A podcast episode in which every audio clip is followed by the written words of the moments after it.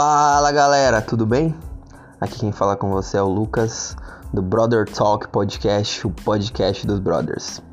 Bom, no podcast de hoje eu vim falar sobre cinco características essenciais de um homem de valor que se tu tem, ótimo, mas caso ainda não tenha começado a praticá-las, é bom tu começar nesse exato momento, sem vacilo, que a tua vida vai melhorar demais, meu brother.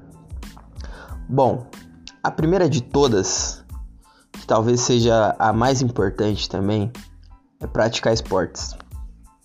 Cara, eu podia fazer um podcast só sobre isso e eu ia ficar, sei lá, meia hora falando só de como é bom, dos benefícios, do que praticar esportes mudou de bom assim na minha vida desde sempre. É, eu sou muito suspeito a falar porque desde muito pequenininho eu pratico esportes, desde 7 anos de idade que eu fazia escolinha de futsal e depois comecei a fazer kung fu também com 7 anos, parei, voltei, aí fiz Muay Thai na adolescência, mas enfim, o que eu quero dizer para você é que o esporte ele traz inúmeras, inúmeras vantagens para você questão de saúde, questão de estética, confiança, é, habilidades sociais, aumenta o teu círculo social, enfim, N coisas, N coisas. E as pessoas te veem diferente quando você faz um esporte que você gosta. Você já tem também um assunto pra, a mais para falar com essas pessoas. Então, se tu não pratica nenhum esporte, é a hora de começar, é agora agora, velho, porque vai te trazer muita vantagem. Principalmente se eu tivesse que indicar um único para você, faça luta. Se eu tivesse que escolher uma luta para te indicar, eu indicaria o jiu-jitsu. Por quê? A luta ela te traz essas todos essas, esses benefícios que eu acabei de falar, de saúde, de aparência, de é, círculo social e tudo mais, só que de uma forma um pouco mais potencializada, ao meu ver. É, além da, da questão da confiança ser muito é, muito presente, muito exacerbada nas artes marciais, porque, pô, você é um cara que, querendo ou não, tu sabe se defender, né? Você tem uma, uma arte marcial ali que é útil para que você mesmo consiga sair de uma situação assim de perigo. Você anda na rua, você não é meio que qualquer um assim, sabe? Você sabe que, porra, se o pau fechar ali, tu consegue se defender minimamente, né? Claro, não incentivando ninguém aqui a brigar, quem luta não briga, mas caso precise, você tem isso para conseguir usar, sabe? Então, tipo, ah, tô na dúvida, Lucas, não sei o que fazer, nunca fui bom em nenhum esporte. Eu indico muito, muito, muito fortemente a luta. Se você, e em segundo lugar, se você não gosta de luta e você quer alguma coisa que realmente seja bom pro seu social, eu falaria o futebol. Só que se você é mais velho, vai ser um pouco difícil de você aprender. Talvez você tenha que treinar em casa, não sei o que e tal. Ou você tem que ir num lugar um pouco mais de boa para jogar. Porque futebol é, porra, futebol é um negócio complicado, né, velho? Galera reclama muito quando o cara, tipo, é iniciante, assim, tal. Eu já tentei jogar outros esportes que eu era muito ruim, velho. Muito ruim, tipo basquete. Basquete eu sou péssimo, velho. Só que a galera não reclamava tanto. Tinha uns olhares, tipo, caralho, como ele é ruim, mas tipo de boa, assim, dá para jogar de boa. Agora, futebol, se você não sabe jogar, dependendo do lugar que você vai, velho, é um bullying tremendo. Então, é para se pensar, mas pô, brasileiro tem o futebol no sangue, então, velho, vai que vai. É, mas vamos prosseguir aqui. A segunda coisa, na minha opinião, é fazer algo que você ama com propósito na sua área profissional. É muito comum a gente ver por aí a galera trabalhando em empregos que não gosta, fazendo faculdade de coisas que não gosta, enfim. Coisas assim, e a pessoa fica naquela coisa de putz, mais um dia de trabalho, putz, mais um dia de faculdade. Tudo para aquela pessoa parece que se arrasta. Nada para ela é é prazeroso, nada para ela parece que tem algo a mais por trás. Tudo para aquela pessoa parece que é obrigação, sabe? E isso tem a ver com não saber escolher as coisas que você vai fazer para sua vida ou não pensar sobre isso e fazer coisas sem propósito. Porque quando a pessoa faz alguma coisa motivada ou alguma coisa que ela gosta, ela não vai falar, putz, meu, mais um dia de faculdade, putz, meu, cinco anos de faculdade que eu fiz, não aguentava mais.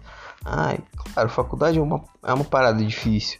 Chega no final, você já não tem mais aquela aquela vontade que você tinha no primeiro semestre, que era tudo novo, óbvio. Mas para se tornar uma coisa maçante, uma coisa que puta, você tá fazendo só por obrigação, é porque realmente alguma coisa nesse processo de escolha estava errado. É, eu faço faculdade, já sou formado né, em, em Direito e, porra, por mais que os últimos anos tenham sido difíceis, eles não foram arrastados para mim. Porque, pô, o direito é uma coisa que eu amo, sabe? Por mais que tenha, tenha as partes ruins do curso, né? Principalmente no final, assim, que pô, é muita pressão, tem OAB, tem TCC, tem não sei o que, e você fica todo, todo estressado, muita gente tem crise de ansiedade, e também tem o pessoal que é chato pra caralho, velho, chato pra caralho, vocês estão ligados, né? Vocês estão ligados, o pessoal de direita é chato pra caralho, mas é uma coisa que eu gosto, velho, é uma coisa que eu gosto de estudar, é, quando eu olho para frente no profissional que eu vou ser, eu fico feliz de saber o caminho que eu tô trilhando e cada coisa nova que eu descubro, cada livro novo, cada curso novo que eu faço, eu me sinto muito feliz. Eu me sinto feliz em compartilhar o conhecimento que eu tenho também. Então eu vejo que é, que é diferente para mim, que tem um propósito, que gosto do que eu faço, do que para outras pessoas do curso que não tem esse, essa gana, esse brilho no olhar que torna as coisas arrastadas. Que cada dia no escritório, cada dia estudando, é, parece que a pessoa tá perdendo um dia de vida. E para mim não, cada dia estudando, aprendendo uma coisa nova, é como se fosse um dia a mais de vida. E eu transmito isso para as pessoas. Eu tenho mais assunto para conversar com as pessoas, justamente por isso, porque isso torna o, o assunto da sua profissão mais interessante para as pessoas de fora também. Porque você não, não fica, é, digamos assim, encaixado, moldado naquela coisa puramente profissional, sabe? Quando você tem um propósito, você consegue transformar as coisas do seu cotidiano, do seu profissional, em coisas tangíveis para quem é de fora, porque você mostra a sua missão para a pessoa. E missão é uma coisa universal, todo mundo entende o conceito de missão. Por exemplo, eu estou falando aqui do, do, meu curso de coisas que estão dentro de mim, sobre a minha profissão, mas eu tenho certeza que vocês estão entendendo, porque eu não estou aqui falando, ai, jurisprudência, ai, artigo, ah, não sei o que, doutrina, coisa que vocês nem iam saber o que, que é na maioria das vezes. Eu estou falando de, de, de como eu vou colocar essas coisas dentro do meu propósito de vida. Isso é universal, todo mundo entende, todo mundo gosta de ouvir falar.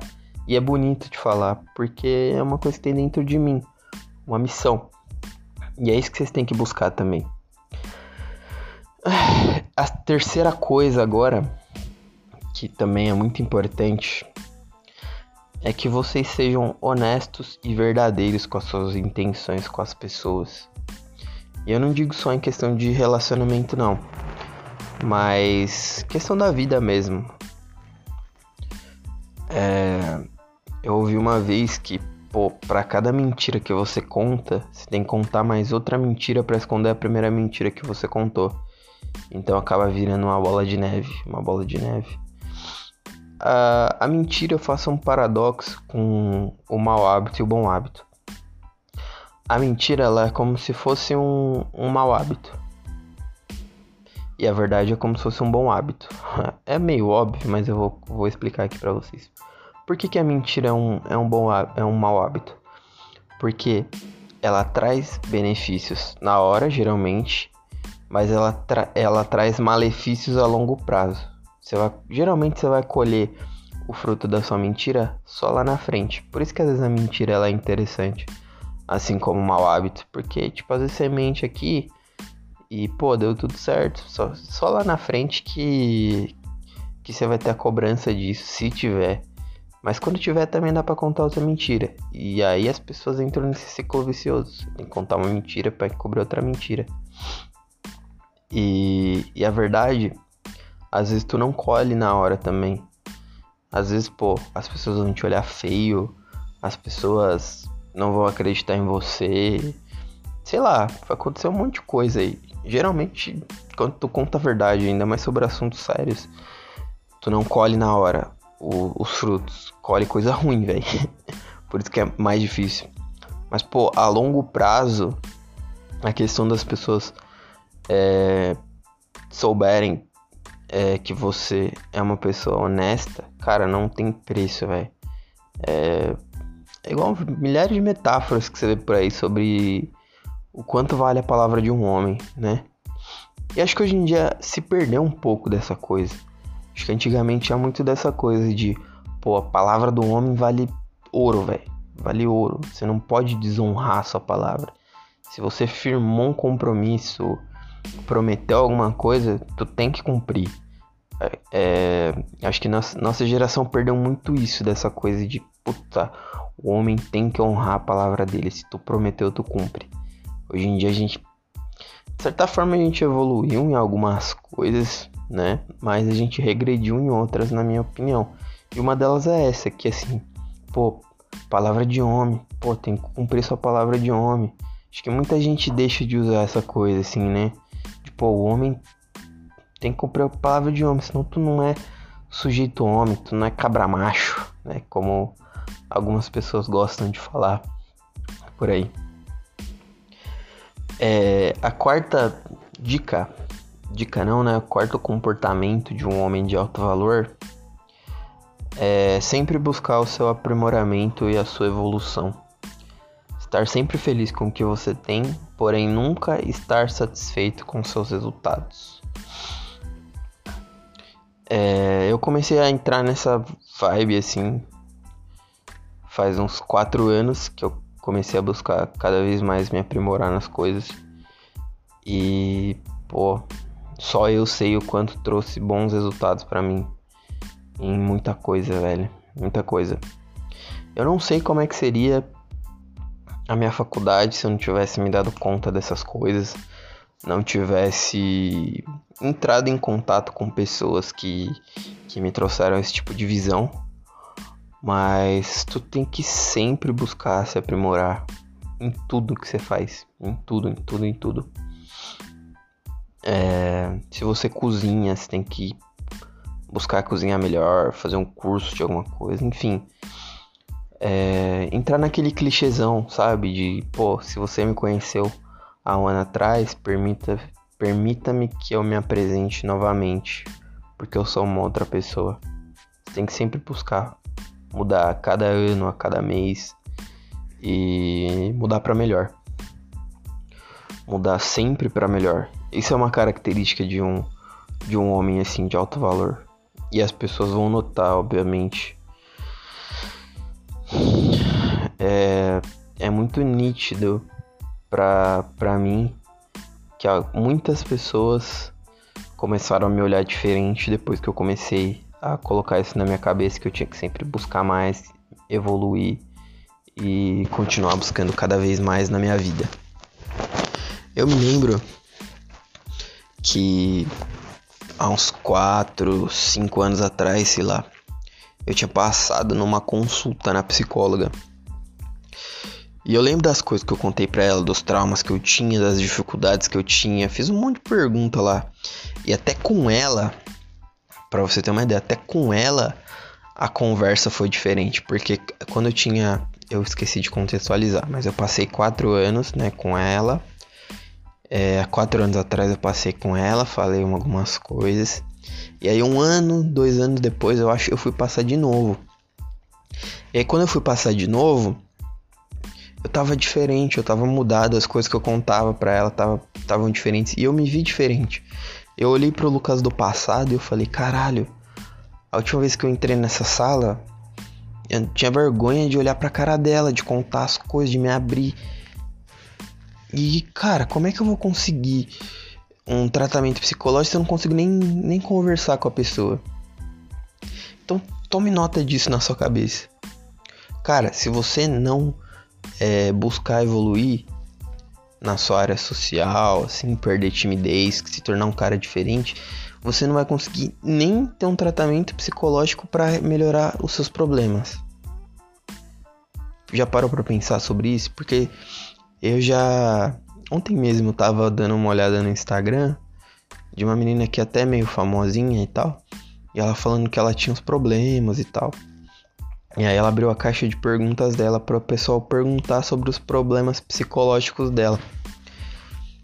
Aí, não sei quem perguntou, nossa, mas você não, mas não dá vergonha, não sei o que e tal. Ela começou a falar assim, no começo eu tinha vergonha, eu chorava, não sei o que, não conseguia falar. Isso é muito verdade, quando você é muito novo e você tem problemas de sociabilidade, problemas em falar, problemas em se abrir, você vai no psicólogo, você não consegue fazer o que você tem que fazer. Falar, se abrir, se explicar. Porque você trava. É você e uma pessoa que naquele momento você não conhece. Um profissional novo. E você vai passar por muitas situações novas na sua vida. Principalmente se você é um cara novo e tá me ouvindo agora. Se você tem seus 20, seus 21 anos, você vai passar por muitas situações que para você vai ser a primeira vez. Primeira vez que você conhece seu sogro, sua sogra, e sempre tem gosto de primeira vez. Mesmo que seja até namorado, quando você conhecer a próxima, vai ser completamente diferente. A tensão é a mesma. É, mas enfim, voltando ao foco aqui. Então busquem é, se aprimorar. Sempre. É, se elevar no campo profissional, no campo físico, fazer mais e melhores amigos. Isso ajuda também bastante. É, na faculdade, quando eu entrei, porra, eu fazia pouca amizade com as pessoas aí, ficava com muito receio. Eu fiz Mackenzie, né? E eu ficava com muito receio de socializar com as pessoas. Eu era um cara de outra cidade, era um cara que, cara, não tinha nenhum contato lá dentro, sempre fui um cara que eu demoro um pouco para fazer amizade com as pessoas, é o meu jeito, eu demoro mais para me soltar, mas tá melhorando isso conseguindo me soltar cada vez mais rápido. Mas na escola era era assim, cara, era um mês, dois meses quietão na minha sem falar com ninguém. E aí começava aos pouquinhos a falar com um, falar com outro. Aí, sei lá, passavam uns quatro meses eu já virava o bagunceiro da sala. Mas para mim sempre foi difícil esse começo, assim, quando você não conhece ninguém.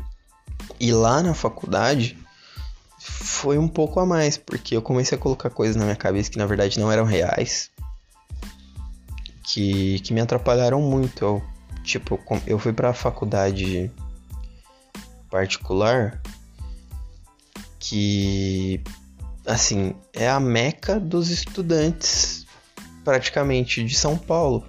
Tipo, é o sonho de muita gente estar tá ali no Mackenzie. Inclusive era um sonho meu também. Eu tava realizando um, um sonho, de certa forma.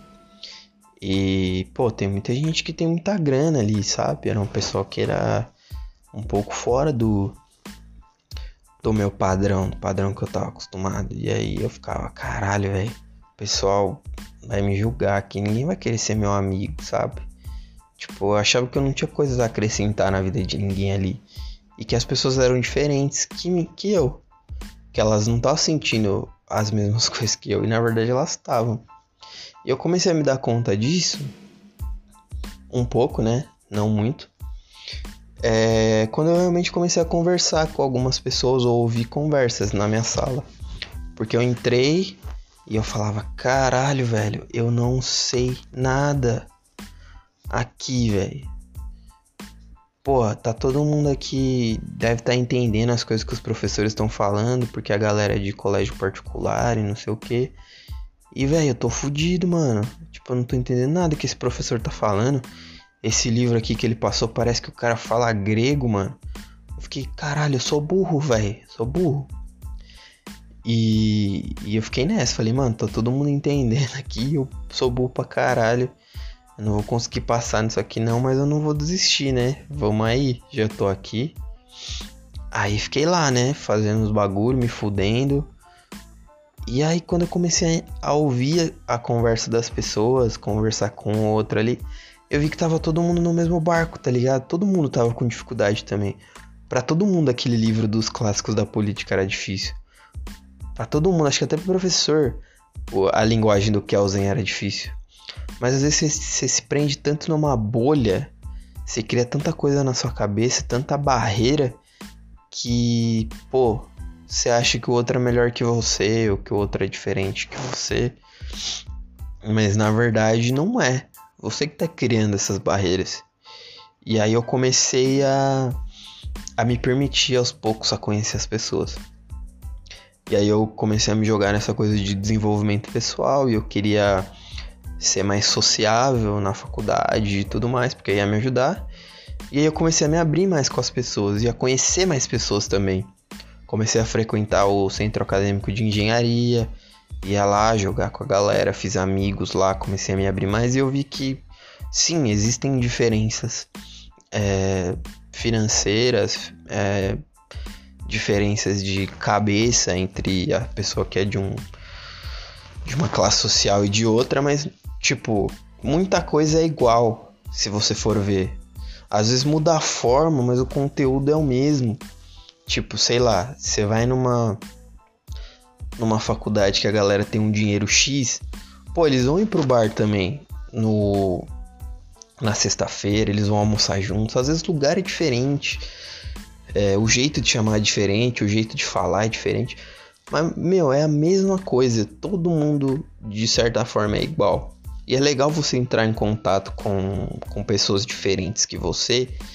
E pessoas que às vezes você acha que até vão agregar um pouco mais, porque é coisa diferente, você não tem tanto contato. Eu absorvi muita coisa dessa, dessa galera que eu, que eu tive amizade durante a faculdade aprendi lugares novos para ir, roupas novas para me vestir, coisas novas para falar, enfim, eu evolui realmente quando eu comecei a, a, me permitir, a me abrir. Então, evoluam, se aprimorem. É, eu acho que eu dei um, um foco maior aqui na, na área social, mas também é muito importante essa área de você saber causar boas impressões, você fazer bons amigos e também de manter. Eu acho que aprender a fazer amigos basicamente tem a ver com se permitir, ser aberto, ouvir as pessoas e aí você consegue. O problema é depois dessa primeira impressão inicial. E aí você vai ter que aprender a manter, porque aí vem conflitos, vem coisas diferentes, às vezes você muda, você não tá mais naquela fase de good vibes, de sair pra rolê e tal. E você tem que ver, pô, como é que eu vou manter amizade com aquele cara se eu tô mudando, sendo que eu gosto dele, mas a gente tá em caminhos diferentes. Então, você vai começar a aprender a, a lidar com essas coisas também, que é muito importante. É, lidar com mulheres também, que é uma coisa difícil. É, a galera, hoje em dia é uma coisa que tá é, quase entrando em extinção, eu acho. Ou a galera tá meio que dando uma maquiada e mudando para outro caminho. Mas é muito comum a galera estudar sedução ou querer saber como é que pega mulher, não sei o que. E eu estudei essa parada por um tempo também. E vocês vão se dar conta que é uma coisa tão simples que você não precisa estudar tanto assim a fundo para aprender mil coisas para fazer. Você vai ver que é uma coisa muito simples. O difícil não é conquistar uma mulher, dar um beijo numa mulher, transar com uma mulher. O difícil é manter ela na sua vida e lidar com os conflitos que isso traz. Quando você se der conta disso, você vai ver que vai dar, dar uma virada de chave na sua vida. Bom, me alonguei aqui nesse, nesse penúltimo tópico, mas vamos ao último tópico, que é cuidar bem da sua família. Cara, família Seja ela para você boa, seja ela para você ruim, ela é a base da sua vida. Não tem como você fugir disso. São as pessoas que você mais vai passar tempo na sua vida, queira você ou não. Ai, Lucas, mas eu passo 10 mil horas com meu chefe, eu quase não vejo minha mãe, quase não vejo meu pai. Agora, mas uma hora você vai sair da sua empresa, uma hora você vai fazer outras coisas, vai ser demitido. E aí, quem vai continuar lá é a sua família. E tu tem que cultivar um bom relacionamento com eles, mesmo que seja difícil. Mesmo que seja difícil.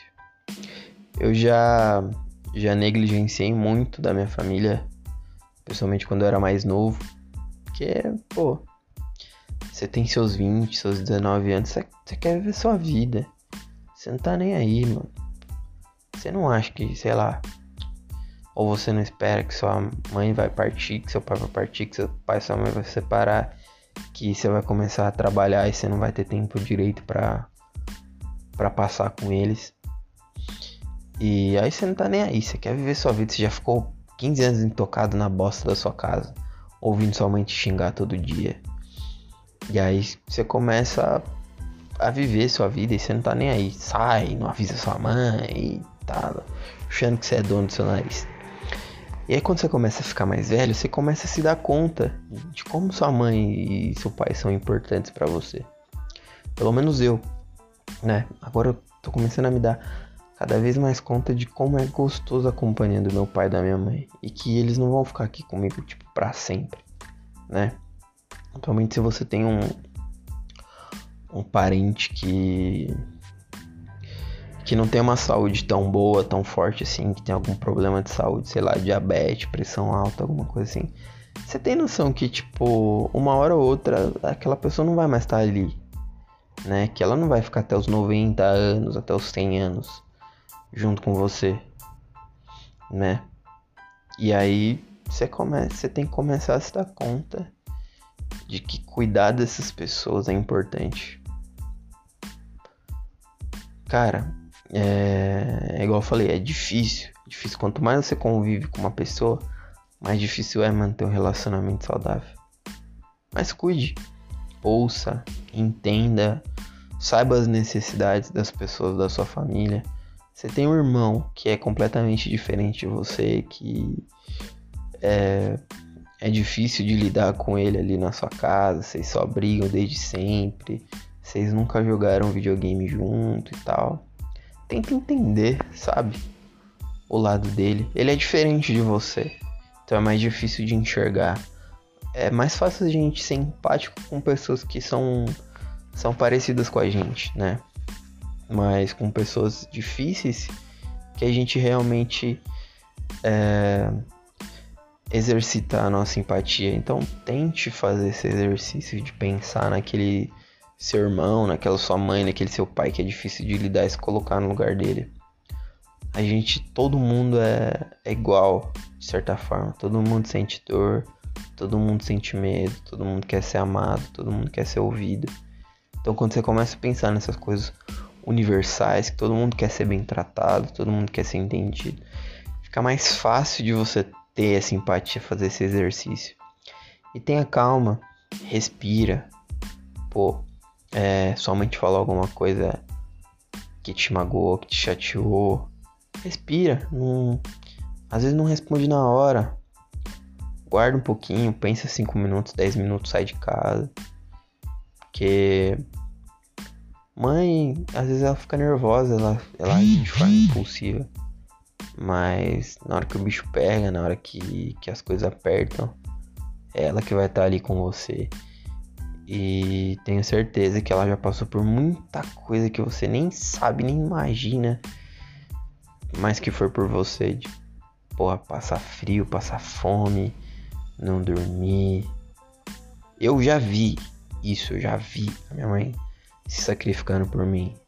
Mas tem gente que não sabe, né? Que não vê. Às vezes tá, era muito criança ou nunca passou por doença na fase adulta, na fase adolescente assim, ou dificuldade financeira. Mas geralmente quando é quando você tá nascendo assim e tal, é muito pequeno, as coisas são difíceis para para sua mãe, para seu pai, para eles cuidarem de você, sabe? Eles ficam sem dormir, eles têm que gastar mais dinheiro com você. Então seja grato por essas coisas, por mais que às vezes você pense, pô, a minha mãe, ela é narcisista. Ai, minha mãe me atrapalha. Ai, ai, ai, ai. Mesmo com, com todas essas coisas que eu sei que são reais também, é, cuide, cara, da sua mãe, da sua família, do pessoal que tá junto com você. E você que, pô, ah, não tenho mãe, não tenho pai. Acho que todo mundo tem alguma família, assim, de certa forma. Uma família adotiva, seja do trabalho, seja do lugar onde você vive. Às vezes, pô, você saiu do seu estado e tá morando num estado diferente, mas sempre tem aquelas pessoas que são mais próximas. Às vezes, sei lá, um vizinho, um amigo. Cuide dessas pessoas também. São as pessoas mais importantes e ter um relacionamento bom com elas vai te ajudar muito, cara. Vai te ajudar muito. Ter um, ter um bom ambiente de família, é, de pai, de mãe, pô. Eu, eu tô vendo isso agora, porque eu era muito desligado desse tipo de coisa, sabe? Hoje eu tento ver meu pai toda semana. Hoje eu tento ter uma relação boa com a minha mãe, que é difícil, minha mãe é difícil de lidar, velho. Minha mãe é chata, velho. Nossa, tem gente que vai se identificar comigo. Minha mãe é muito chata, velho. Muito chata. Ontem, pra vocês terem uma ideia, a gente brigou por causa de rapi, sabe rapidez? Aquelas tortinhas. Então, ela, tá, ela fez uma pra mim. E eu sou meio chato também. Tipo assim, eu sou chato com quantidade de comida. E ela sempre bota mais. Ela pegou, fez o rapidez e ela colocou dois. E aí eu falei assim, mãe, tem dois. E aí eu tirei o outro. Ela ficou pistola. É, que não sei o que. Porque o outro tava no meio e começou a gritar e bibibi, blá, blá, Eu fiquei, caralho, começou a gritar comigo do nada, velho. E ela tava estressada também por causa do trabalho. E aí eu fiquei bravo também, fiquei chateado. Mas depois eu parei, pensei e tal, refleti. Falei, meu, tem, tem certas brigas com, com familiar que, tipo, não vale a pena. Sabe? Você tem que pensar na, na coisa boa. Pô, ela fez o lanche pra mim, tá ligado? Tipo, tem mãe que não faz o lanche, você que se foda. E. E é isso, vocês têm que dar valor a, a família de vocês, seja qual seja a constituição de família que vocês tenham aí. Porque vai ser muito importante para vocês no futuro. Bom, galerinha, foi isso. Essas são as cinco características aí que eu acho que um, que um homem de, de alto valor, um homem com propósito tem. Espero que tenha ajudado vocês aí, clareado a mente de vocês. Se gostou, compartilha, manda pro seu amigo, pro seu primo, pro sua namorada, pro seu cachorro, pro seu papagaio, pro seu chefe, que às vezes não é um homem de alto valor. Enfim, é... podcast ainda é um podcast pequeno, mas eu tô vendo que tem gente que me ouve todas as semanas aí. E, pô, se, se foi bom para você, se agregou, se você acha que foi bom o que eu falei, o que eu deixei de falar, compartilha com seu amigo aí. E é isso, galera. Tamo junto. Até a próxima. Falou!